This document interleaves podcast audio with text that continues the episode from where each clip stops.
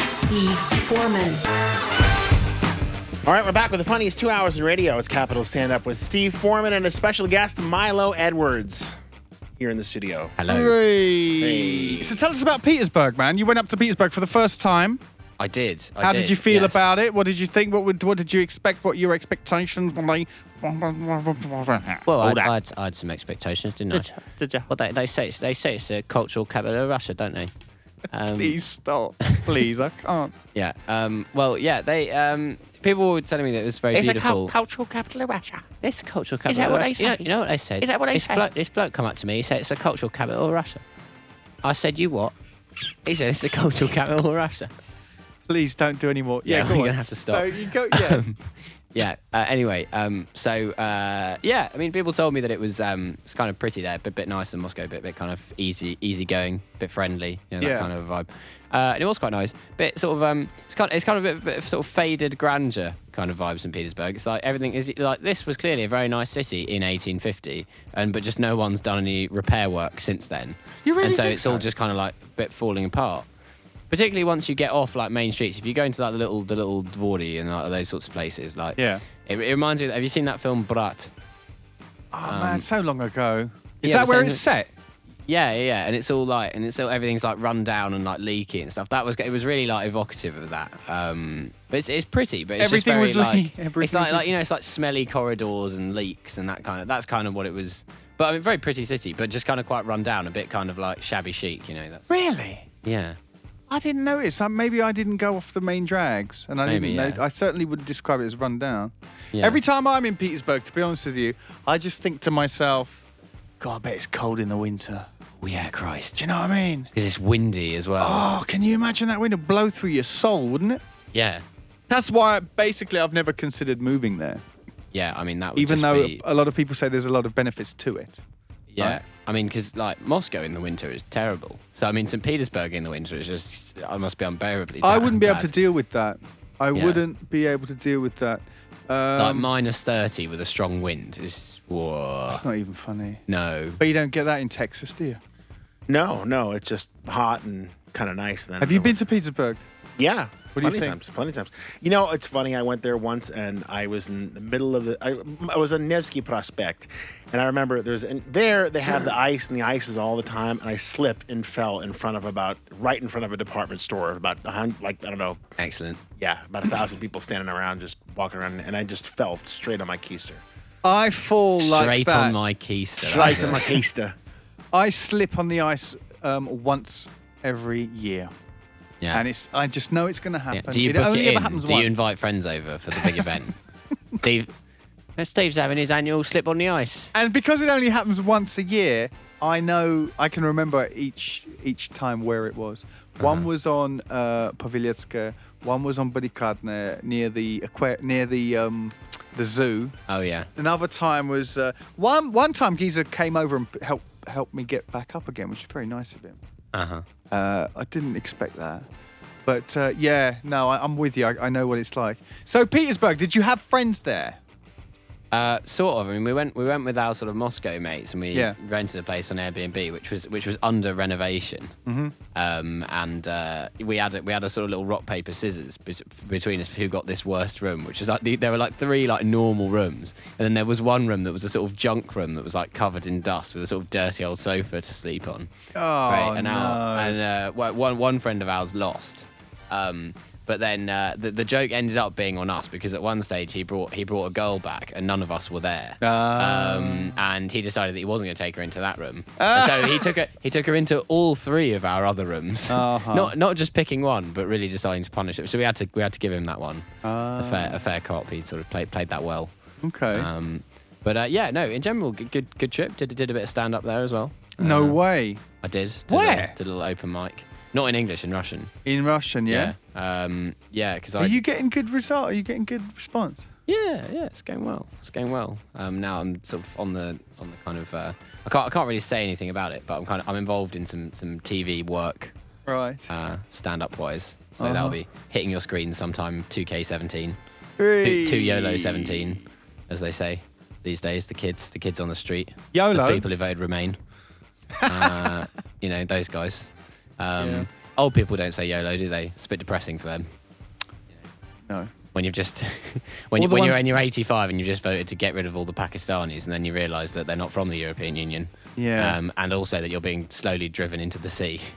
Yeah. Uh, you know. That's, uh, Definitely. well, when you're on insane. an island, you know, it's a really good idea to just isolate yourself as much as you possibly can, it is. especially, you know, if you get a, a, a, an, any opportunity.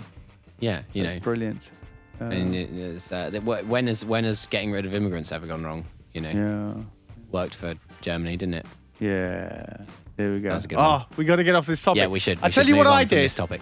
tell you what I did the other day, literally two days ago, right? I decided because I'm, I'm not getting any younger. I'm always looking for ways that I can kind of improve my health, find a bit more energy and stuff. Uh-huh. So I've downloaded a couple of apps on my phone that they ring it, they kind of go bing, and they remind me to drink more water. Now, the first one Uh huh. you type in your age, your weight, um, and all that kind of stuff. You sure Uh, this isn't Match.com, Steve? Right? No, it's not. Right?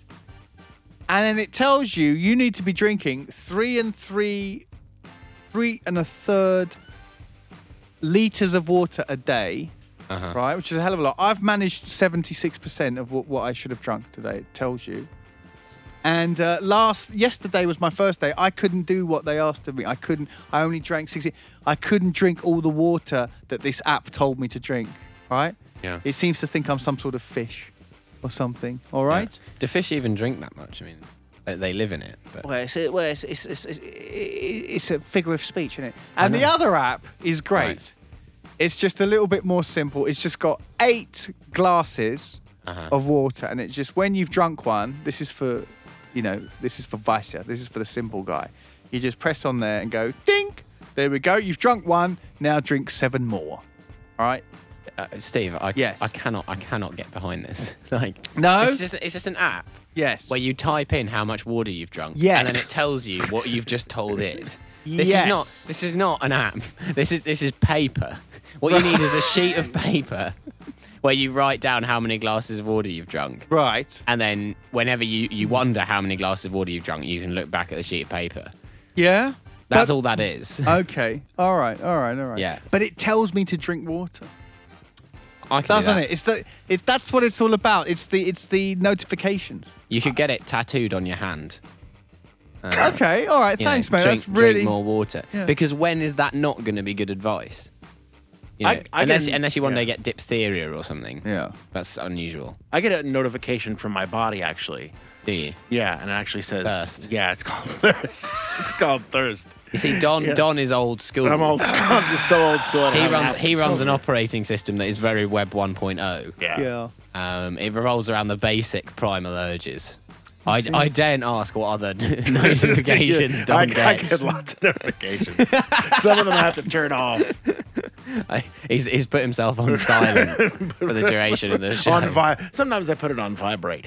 oh, hey now. oh, hello, hello. This is what Hello. happens when you try and better Right. yourself. You know, people just laugh at you. Same thing happened a few years ago. Drinking more water is not bettering yourself. It's just being better hydrated. Yeah. Bettering yourself That's is like bettering yourself. self-improvement. Is that not bettering yourself? No. This was my attempt. Do you think it's weak?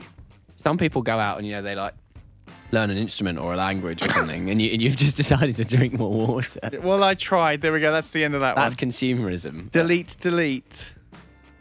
Yeah. The same thing happened when I tried some of those electric cigarette things a few years ago. The girl I was going out with just la- she just point blank laughed at me and she said, "You got to be kidding, right? You're not going to be going around with that stupid thing sticking out of your mouth."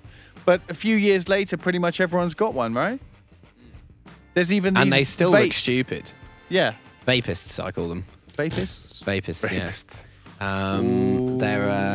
Uh, I just. I, I don't think. It Can should you be explain the encouraged. vape thing to me, please? Because I don't know anything about it. Uh, I, I think what it is is um, if you're the kind of person who doesn't mind looking and being a complete idiot, Yeah. then you go and you buy one of these things, and what it is is a sort of like uh, flavored um, puff, and you just you you you know you suck on it and you buy this expensive juice to go in it. Really? And um, and then just just for that, you know, just just for you know a few thousand rubles on on the thing, and then the odd thousand rubles for the juice, you can look like a complete wang in any public place for you know for a fraction of the Does price. it have that you any could- nicotine in it or what? I think it does. Yeah, but like, um, it's a really, it's a bit of a, it's a bit of a red herring for people who want to give up cigarettes because my understanding of it is that actually. Uh, nicotine replacement doesn't really work because you're not really addicted just to the nicotine. You're addicted to like this whole cocktail of chemicals that's in tobacco, um, and therefore, if you just the nicotine doesn't really help. Um, and most of the people I know who vape aren't even really people who smoke. They're just they just vape. Um, How long has this been going on, Milo? lo- longer than I would like it to have been going on. And it's it's more of a thing in Russia as well. In the UK, not not so much vaping. Going Really? on. Yeah. Um, Yeah. yeah. So it's like this Kalina bar thing, yeah? Kalina, What do you call it? Kalyan, Kalyan? Kalyana. Yeah. I don't get Kalyan either. Kalyan in the UK is something for fifteen-year-old boys, and in Russia, it's like everyone does it. Yeah. Uh, never never got that. Never got it. gives me a headache. Listen, guys, gotta go to a break. When we come back, we'll have more of Capital Stand Up. Just remember the number plus seven nine two five one one one one zero five three if you'd like to text in to Steve Foreman and his very special guest Milo Edwards. will be back right after this.